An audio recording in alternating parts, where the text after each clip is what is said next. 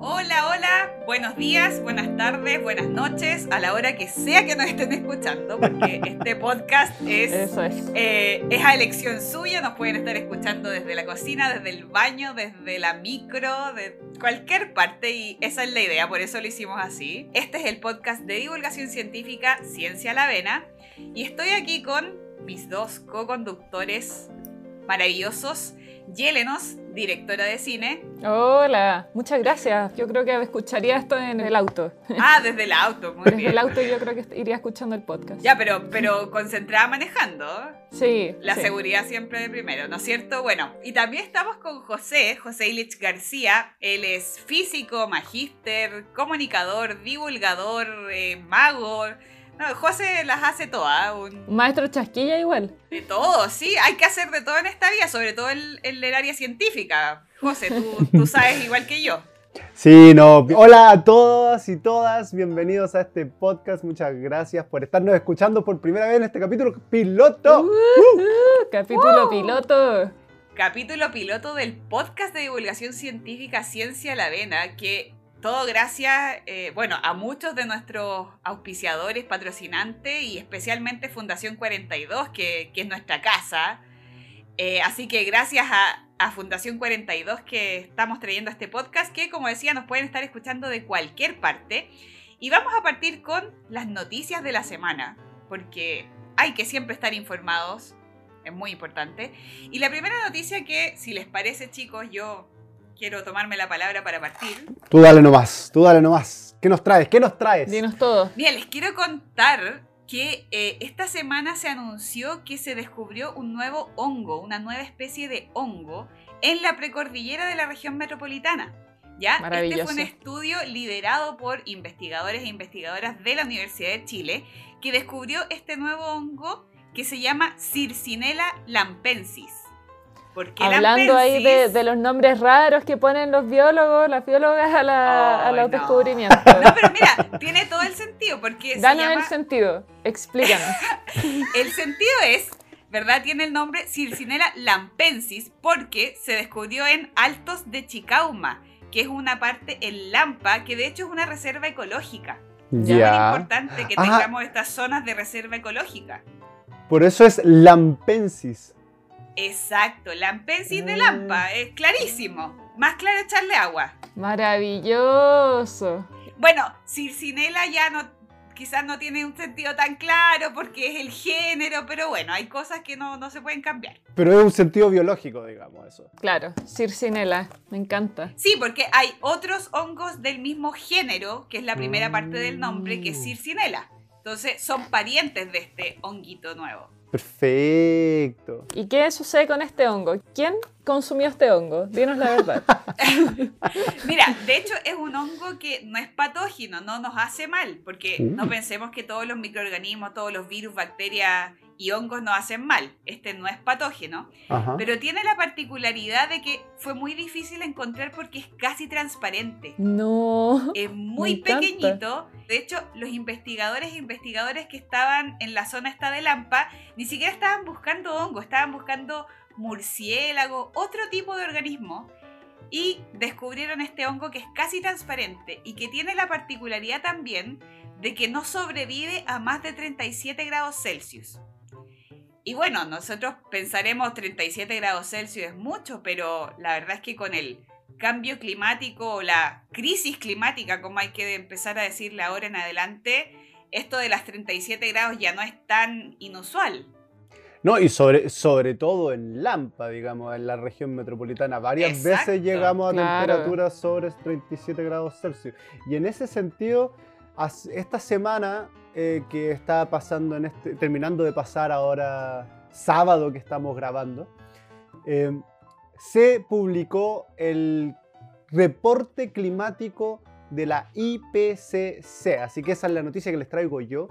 La IPCC es el panel intergubernamental del cambio climático que nos trajo, Oh, Dios mío. sí, nos trajo su reporte que nos cuenta cómo está el clima de la Tierra ahora. Científicas y científicos de todo el mundo, de 192 países, se juntaron para analizar toda la ciencia climática actual. Cuando decís se juntaron, ¿se juntaron físicamente?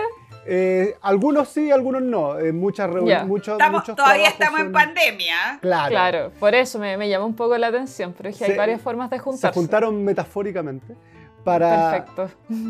para poner en un solo reporte de mil, literalmente miles de páginas, eh, toda la información climática sobre cómo está nuestro clima terrestre en estos momentos.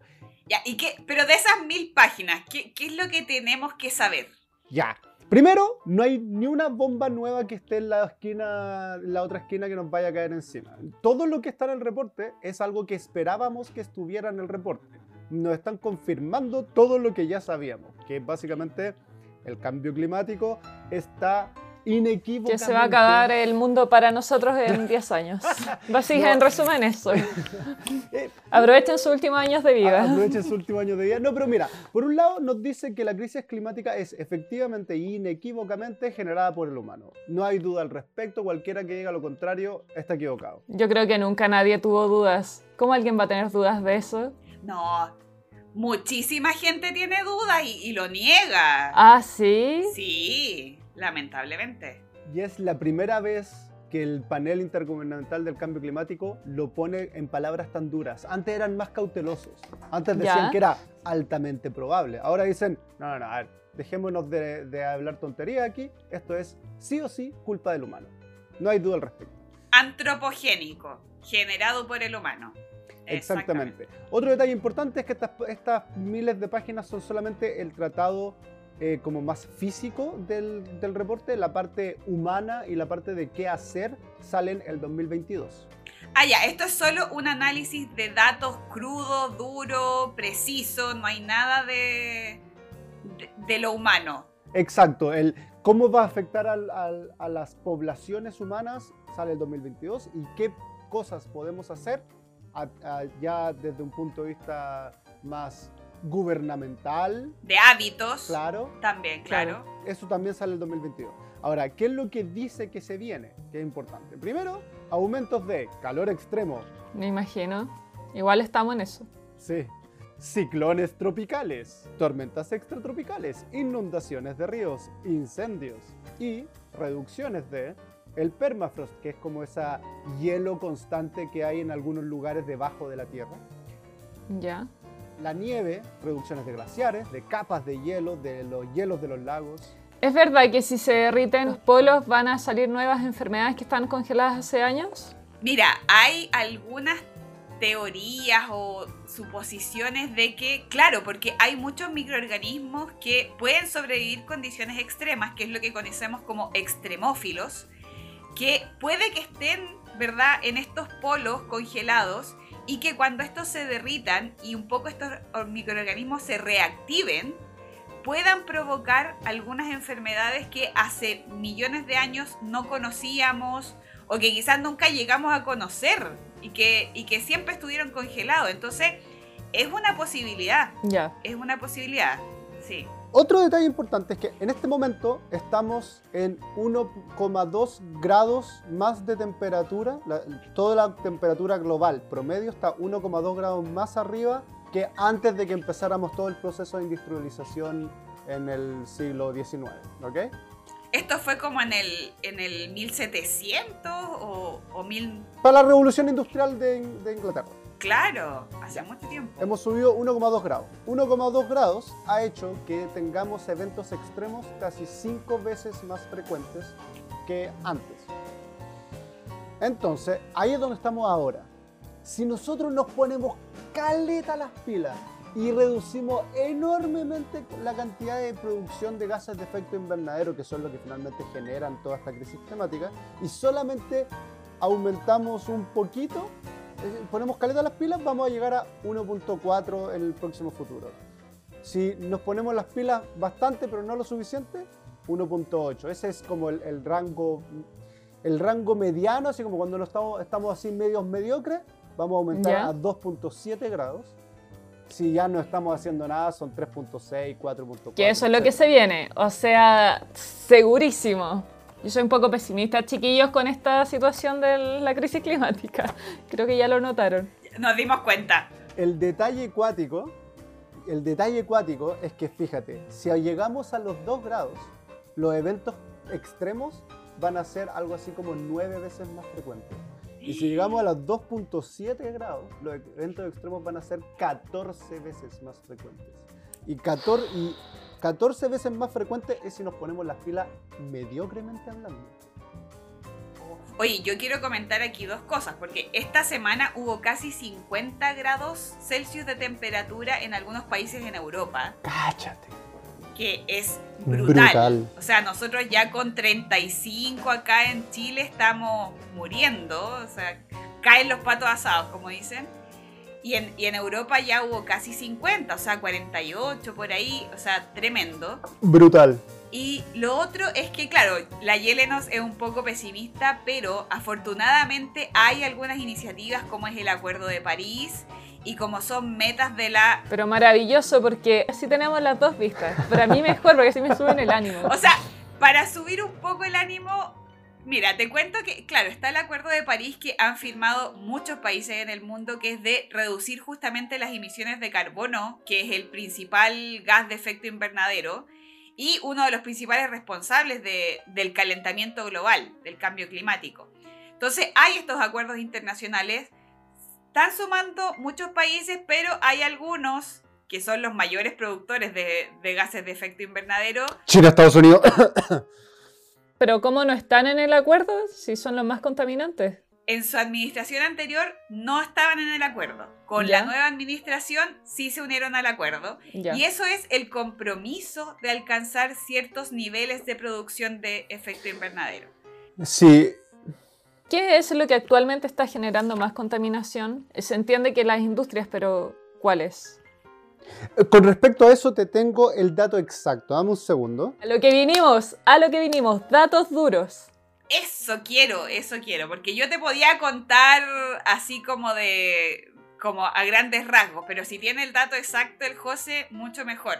Pero lo que sí sabemos es que, y efectivamente es algo que quizás mucha gente de repente se queja porque dice, yo hago mucho a nivel local, a nivel de mi casa, yo reciclo, yo composto, eh, no uso tanto el auto, ¿verdad? Ando en bicicleta, pero ¿de qué sirve todas estas acciones mínimas que yo hago como persona o como familia si los que están produciendo la mayor cantidad de, no solo de gases de efecto invernadero que, que contribuyen al cambio climático, sino que además a la contaminación, que es otro tema, ¿verdad?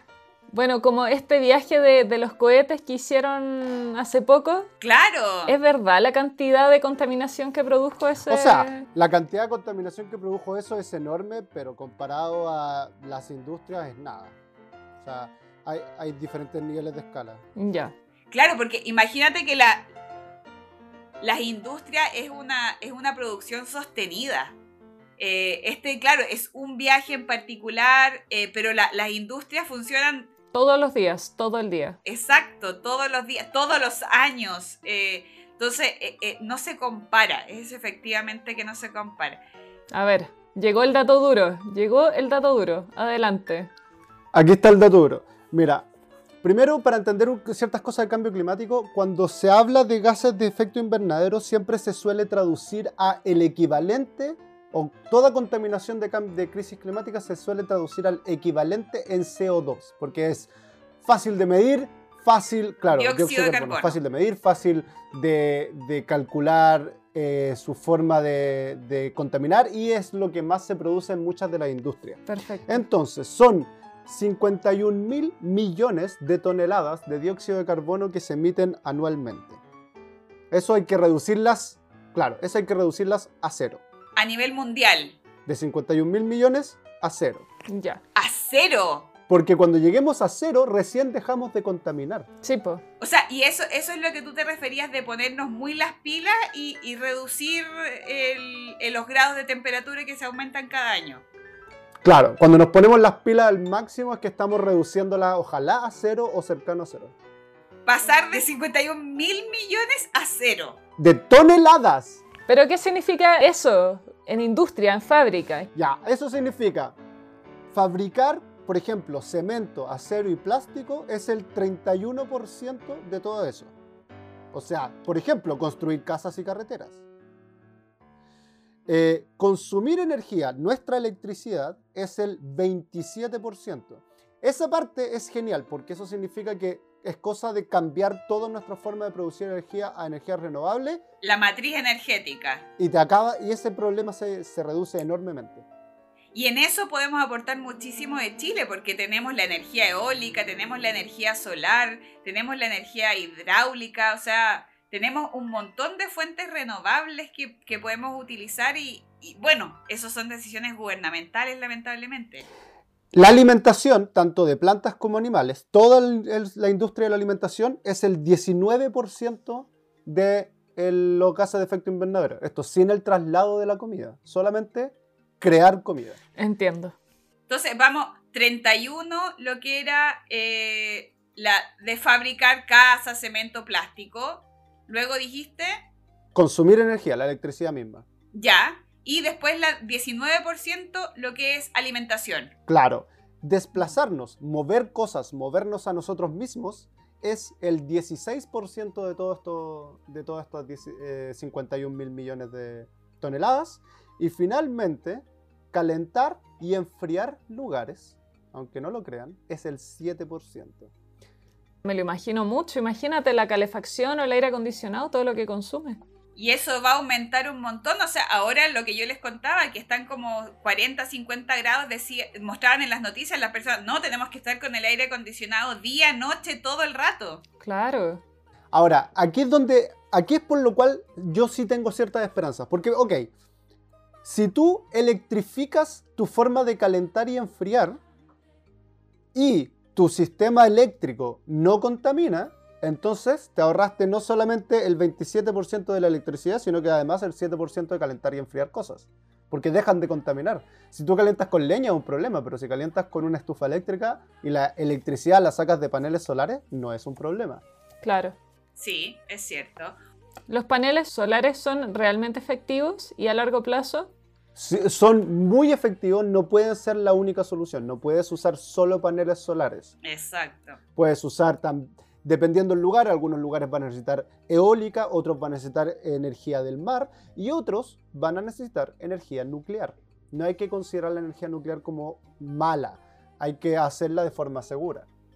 Oye, sí, yo creo que hay que hay que dedicarle un capítulo completo a la energía nuclear porque a mí me interesa muchísimo saber de eso. Lo haremos, lo haremos. Se viene capítulo futuro con, un, con una físico o física nuclear. Ya me encanta.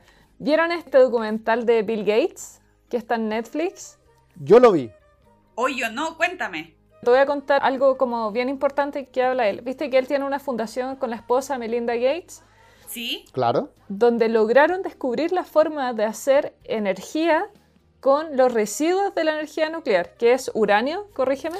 Eh, torio creo que es uno de los principales residuos del uranio utilizado en las plantas nucleares. Ya, en el fondo existen parcelas gigantes, hectáreas llenas de residuos de energía nuclear, que son estas como cápsulas de residuos nucleares. Oye, pero espérate, ¿y estos residuos nucleares no son peligrosos? ¿No son tóxicos para la gente? Sí, pues están almacenados. Claro que sí, por eso están en unas cápsulas y aislados, pero en Chuchuncu City. Sí, Chuchuncu City. Totalmente. Sí. Ahora, claro, yo lo encuentro terrible porque cuando vi las imágenes aéreas de estos lugares, yo- yo quedé así impactrueno total porque dije, no puedo creer que existen, o sea, no, no estaba en mi imaginario que existían estos lugares, ¿cachai? Claro. Entonces, ¿qué hizo Bill y Melinda? Bueno, financiaron eh, este proyecto donde agarran esta- este mismo desecho nuclear y generan energía con eso. Oh. Son plantas nucleares que utilizan residuos Sí. en vez del material como más original. Exactamente. Wow. O sea, reutilizar completamente, me parece genial.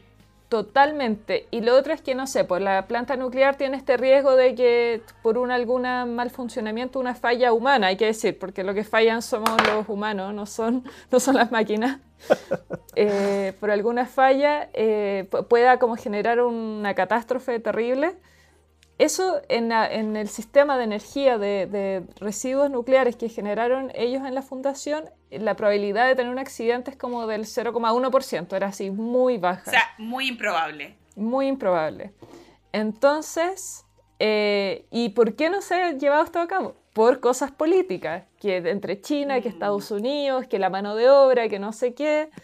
Y por eso, pero o sea, yo encuentro impactante que la solución está, pero no se puede llevar a cabo por eh, problemas políticos. Así que, bueno, ya la invitación es muy interesante el documental de Bill Gates. ¿Cómo se llama? No me acuerdo, pero si ponéis Bill Gates en Netflix, te va a salir el documental. Ya, Netflix Bill Gates. Es cortito. Perfecto, perfecto. Oye, yo quería comentar lo que, lo que dijo José sobre eh, el tema de las decisiones finalmente, porque esta semana yo escuchaba a dos científicas chilenas que son, una que es experta en cambio climático, que es la doctora Maisa Rojas, que la queremos tener en este programa en el futuro. Sí, eso es. La vamos a tener. Muy bien. La vamos a tener como entrevistada. Y otra científica que es súper destacada, que además ahora es constituyente, que es la doctora Cristina Dorador, que ella es ecóloga microbiana, que es del norte. Que también la queremos tener en el futuro en este programa. Sí, y bueno, lo que decía Cristina, que ella es ecóloga microbiana y que es del norte, que ella decía, bueno, esto de la electromovilidad, ¿verdad? Es una estrategia súper importante, pero tenemos que considerar cómo hacemos esta estrategia, porque para la electromovilidad se necesita mucho litio. Muchas de las tecnologías de electromovilidad se basan en el litio. ¿Y de dónde se extrae el litio? Del norte, de los salares de allá. Entonces, si queremos empezar a extraer más litio, tenemos que empezar a explotar más de nuestros recursos naturales que están en el norte. Entonces, es poner un poco en la balanza cuánto vamos, cuánto necesitamos de litio, a quién se le va a licitar finalmente esa extracción de litio. Entonces es todo un mundo eh, y necesitamos, ¿verdad?, que, que las personas expertas estén asesorando estas decisiones que son políticas. Totalmente. Y que todos nosotros, y esta es la principal forma de luchar el cambio climático más que cualquier otra, más que eh, reciclar, es ir a votar por gente que entienda el problema y vaya a tomar las decisiones correctas. No podemos votar por gente que no le importa el cambio climático en este momento, la crisis climática. ¿Y a quién le importa? A ver, cuéntanos, ¿a quién le importa? No vamos a poner opiniones políticas en este no, momento. No, no, no puede ser así. A ver, esta información a medias. A todos nos debería importar, a todos nos debería importar porque esto lo decía de hecho el presidente Sebastián Piñera esta semana. Esta es la generación, la primera que siente realmente todos los efectos del cambio climático y es la última que puede hacer cosas, puede tomar acción para revertirlo. Pero al mismo tiempo, ese mismo presidente aprobó la termoeléctrica dominga, que va en contra de las cosas que tenemos que hacer como cambio climático. Entonces, está difícil no, decir, no hay ningún candidato perfecto. Ese es el punto más Eso está claro, sí. Hay que cada ah. uno de nosotros tenemos que mirar los programas programáticos de cada candidato porque se vienen las elecciones y a menos de que Lorena se postule. ¿Hasta cuándo Lorena? Ya, pues. Claro, cuando Lorena se postula todos votamos por No me van a ver en la papeleta, no me van a ver en la papeleta. pero tenemos que leer las, decisiones programáticas de cada una de las personas que se está candidateando y ver quién está aportando más al cambio climático y votar por esa persona. Sí. Oye, pero hablando de decisiones gubernamentales y José, eh, voy a meterme con otra noticia porque yo les quiero contar algo bueno que se ha hecho en nuestro país. Bueno, sí, algo muchas bueno. cosas. No, hay muchas cosas buenas que ha hecho. Eh, bueno, nuestro gobierno y nuestro Ministerio de Ciencia, que tiene dos añitos recién, porque yo les quiero contar otra noticia que se anunció esta semana que es que el megatelescopio Vera Cooper Rubin, que está en la región de Coquimbo, va a comenzar a operar en el año 2024, en un par de años más. Y este, este telescopio, bueno, a mí me encanta porque tiene el nombre de una astrónoma estadounidense destacadísima, que es Vera Cooper Rubin. Y este megatelescopio se va a centrar en el estudio de la materia y la energía oscura. Entre otras cosas, por supuesto, un megatelescopio no va a tener una sola, un solo objetivo, ¿verdad? Pero eh, es muy especial que tenga el nombre de Vera Cooper Rubin porque ella dio, los primeros, dio la primera evidencia concreta de la materia y la energía oscura. Y yo creo que ahí quizás nos puedes contar brevemente, José, de qué estamos hablando de la materia y la energía oscura. Por supuesto, y te puedo contar algunas cosas más de este telescopio. Primero que nada, la, la materia y la energía oscura son dos cosas distintas, y cuando en física está la palabra oscura, significa que no tenemos idea qué es. Entonces, Ah. ¿qué significa esto? Existe algo, que es la energía oscura, que está expandiendo el universo. Que no tiene que ver con Darth Vader ni, ni Star Wars. No tiene que ver con Star Wars. Obvio No. que fue lo primero que yo pensé. Por eso quería aclararlo. Quiero decir que los físicos somos de la rama de la ciencia que es peor para poner nombres. Quiero que lo tengan claro desde ya. Es muy común que los nombres que elegimos no son los correctos. Oye, ya, pero a mí, a mí me echaron, echaron la talla con los nombres de la biología. Ustedes son los nombres inentendibles. Ustedes son los nombres inentendibles. Y después vamos a estar hablando con Catalina Morales, que es geofísica, y también nos va a contar cómo son los nombres en, su área. Pero ya, dale, José, sigamos. Sí, seguramente. Bueno, em, la energía oscura es la que expande el universo. ¿Por qué existe? No sabemos. Eh, ¿cómo, ¿Cómo es? No sabemos. No sabemos nada de la energía oscura. Solamente sabemos que, estamos, que está ahí porque el universo se expande. La materia oscura es un tipo de cosa, un tipo de materia que genera gravedad y que mantiene unidas las galaxias. Sabemos que está ahí porque las galaxias están unidas, es- es- son algo que existe. Eso es todo lo que sabemos de la materia oscura. No sabemos de qué está hecha, no sabemos por qué no la podemos ver, no sabemos nada, solamente sabemos que está Oye, ahí. José, pero la, la, corrígeme si me equivoco, y no sé si es la, ma- la materia oscura, es el mayor porcentaje del universo. Eh, la energía oscura es como el 60 y tantos por ciento, la materia oscura es como el 27 por ciento y el último 5 por ciento es la materia común y corriente que podemos ver todos los días. Que nosotros Oh. conocemos, o sea, eso es lo que nosotros conocemos de todo el universo, imagínate. Sí.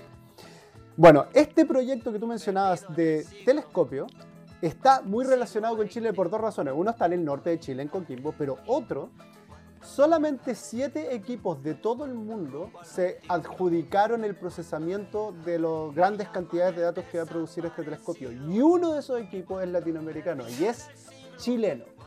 Se llama el equipo Alerce de eh, de aprendizaje automático para la clasificación rápida de eventos o Automatic Learning for Rapid Classification of Events. Pero filo. Ya, Eh, me queda claro que es rápido.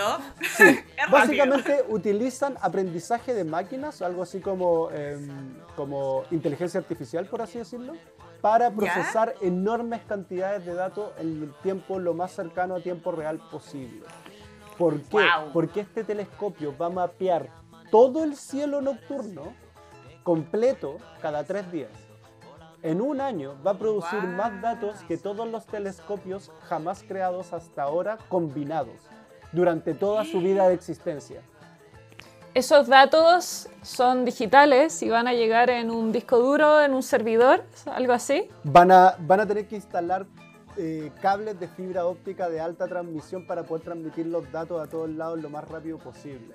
Y, Yelenos, creo que esto te va a encantar a ti, la, el, ¿cómo se llama? No es la cámara, es el- la óptica más avanzada jamás creada, que es el lente más grande del mundo, va a estar en este telescopio. Es un lente que mide como un metro y medio de diámetro. Un metro y medio de diámetro. Ya, mira, acá tengo sentimientos encontrados.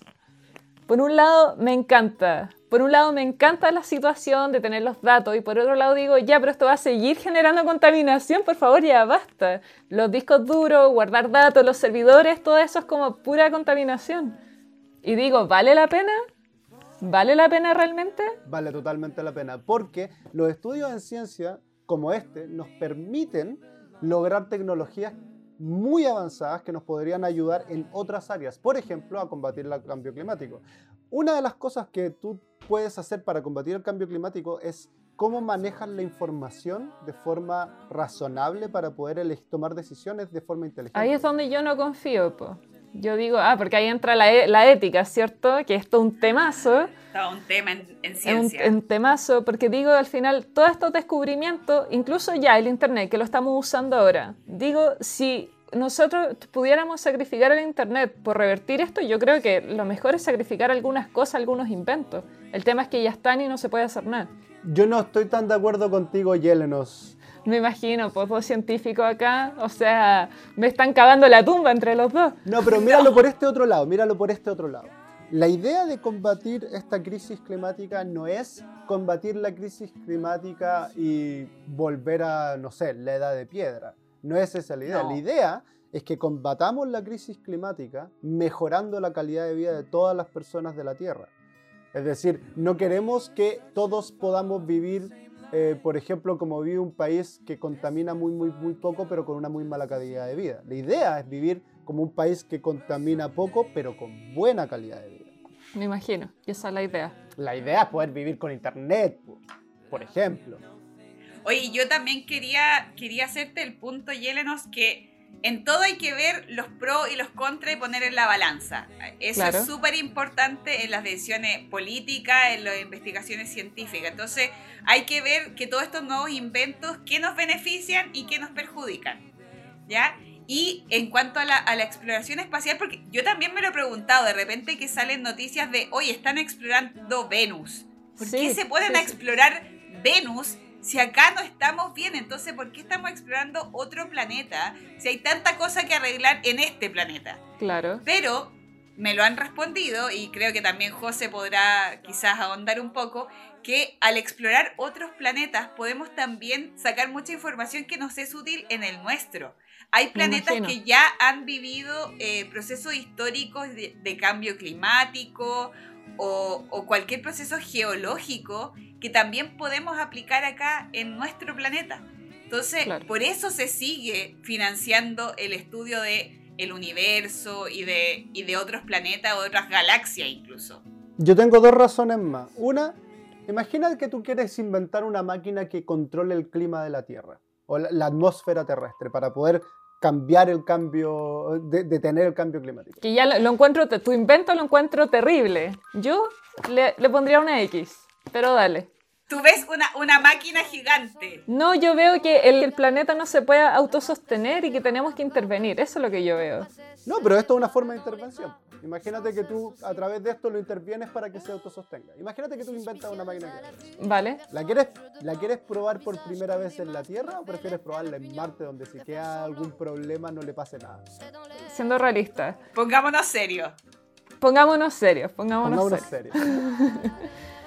Como que siento que de repente falta ponerle limitaciones, quizá al uso de la, de la tecnología. Bueno, de hecho hay todo un área que se llama, por ejemplo, bioética para el área de biología, que es ver hasta dónde llegar y no eh, arruinar las cosas, digamos.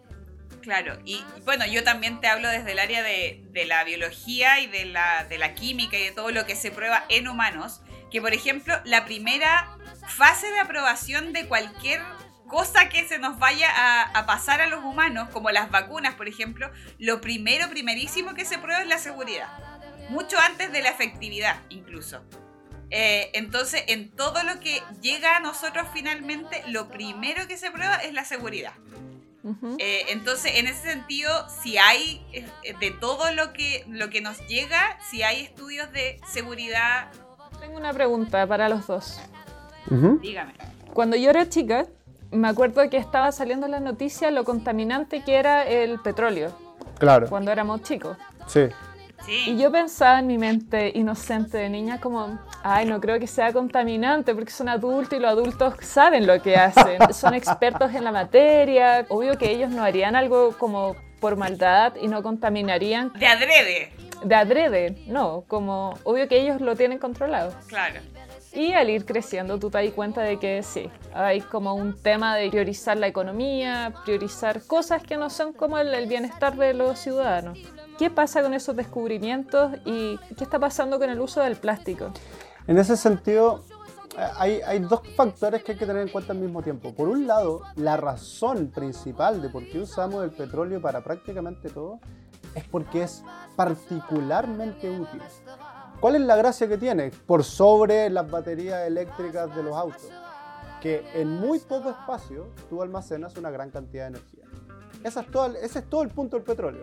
El petróleo yo lo quemo y me hace andar un auto a cientos de kilómetros por hora por cientos de kilómetros. Si yo, por ejemplo, quisiera usar estos barcos gigantes que transportan toda nuestra economía en- por el agua con electricidad, no puedo, porque tengo que llenar el barco de baterías y no puedo ponerle carga. Claro. Entonces, Claro. ese tipo de cosas es por qué se usa el petróleo. Ahora, es muy, muy cierto que una vez que descubrimos que el petróleo está haciéndole pésimo al mundo, no hemos hecho muchas cosas al respecto. Y eso ya no tiene tanto que ver con la ciencia, sino que con la política al respecto. Los gobiernos tienen mucho que ver en este tema. Ellos deberían haber empezado a poner ciertas restricciones, cosa de que tanto la ciencia como la industria se dedicaran a investigar nuevas áreas y nuevas formas de generar la electricidad que estamos recién haciendo ahora. Estamos atrasados. Estoy completamente de acuerdo contigo, Yelenos. Por eso es muy, muy importante que todos estos sectores se comuniquen entre sí. No pueden solo los políticos estar tomando decisiones de, todos los ambientes que, que o sea, de todos los ámbitos que nos, que nos perjudican o que nos benefician como personas. Necesitamos la gente más técnica, necesitamos la gente más científica, necesitamos toda esta, esta conversación. No, no podemos pretender que, que solo un área decida todo. Totalmente de acuerdo, totalmente de acuerdo. Y en ese sentido es por lo cual es tan importante que ahora se esté haciendo esta nueva constitución y que considere ciertas directrices para combatir el- la crisis climática y que votemos de nuevo por gente que haga las cosas que tenemos que hacer, digamos. Que ponga, por ejemplo, un impuesto al carbono un impuesto a la contaminación real, cosa que las empresas tengan el incentivo de descarbonizarse. Claro. Exacto, como, como ciudadanos y ciudadanas tenemos el derecho de exigirle a nuestros representantes que justamente representen nuestros intereses, nuestras peticiones. Así que súper importante el mensaje que dice José y, y con eso es excelente para cerrar. Me dieron un poco de esperanza, se los agradezco. Para eso estamos. Y espero que las personas que se sentían como yo también le hayan dado un poquito de esperanza aquí, la Lore y José.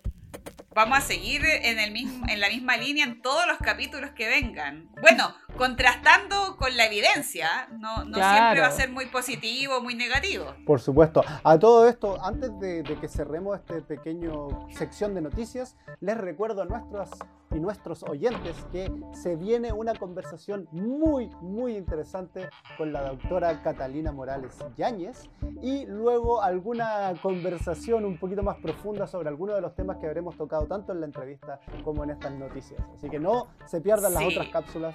Pero desde ya les agradecemos por escuchar esta primera cápsula, que es la cápsula de contingencia de noticias de la semana. Y nos vemos en la siguiente. Nos vemos. ¡Nos vemos! Ciencia a la vena. Ujú. ¡Uh, uh, uh!